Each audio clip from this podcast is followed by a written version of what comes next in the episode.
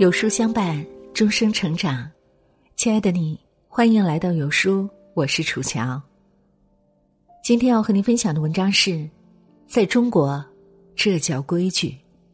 如果你也喜欢这篇文章，请在文末点个再看。俗话说：“国有国法，家有家规，没有规矩不成方圆。”祖辈儿千百年来留下的规矩。子孙一定要重视。规矩是老祖宗传下来的智慧精华，即使没有读过多少书的农夫，也能说出不少传承下来的规矩。民国国学大师李炳南老先生曾把这些老祖宗的规矩教诲汇集成书，即《常理举要》。今天我们就从居家、处事、聚餐、出门、旅行、庆吊等六个方面。为大家分享：居家，长者与物需两手奉接，徐行后长，不徐行先长。不在长者座前踱来踱去，时时不叹，不训斥子弟。意思是说，长辈儿给的东西，晚辈要用双手恭恭敬敬去接。和长辈一起走路，要走在长辈的身后，不要快步走在长辈前面；不要在长辈面前不停的走来走去。吃饭的时候不叹气，吃饭的时候不训斥晚辈。处事，家庭之事不可向外人言，与残疾人会面需格外恭敬，与肩挑小贩苦力。莫讨便宜，瓜田不纳履，李下不整冠。意思是说，自己家庭里的事儿不要和家人以外的外人宣扬，和残疾人见面要更加尊重他们的感受。世上有很多生活艰辛的劳动者，这类人的便宜不要占。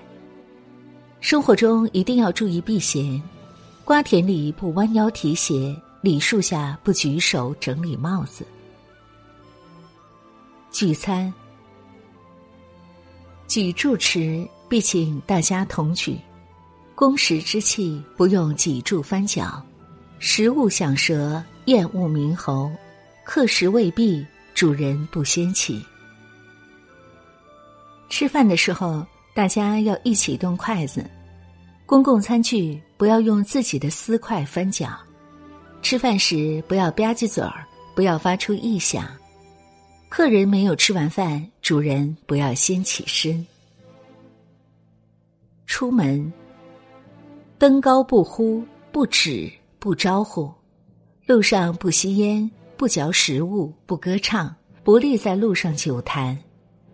一人不入古庙，两人不看深情。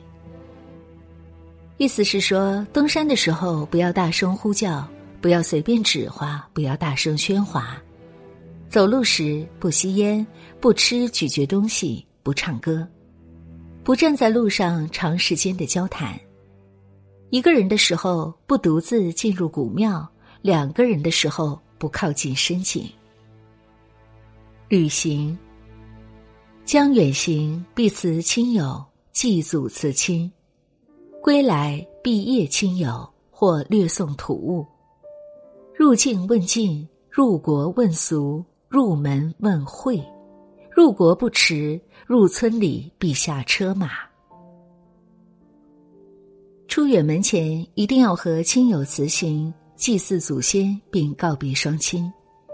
从远方归来，一定要拜见亲友，简单送去一些远方的土特产。去别的地方，要知道当地的风土人情、风俗忌讳，不要违反。进入闹市不要开快车，进入村庄一定要慢慢行驶。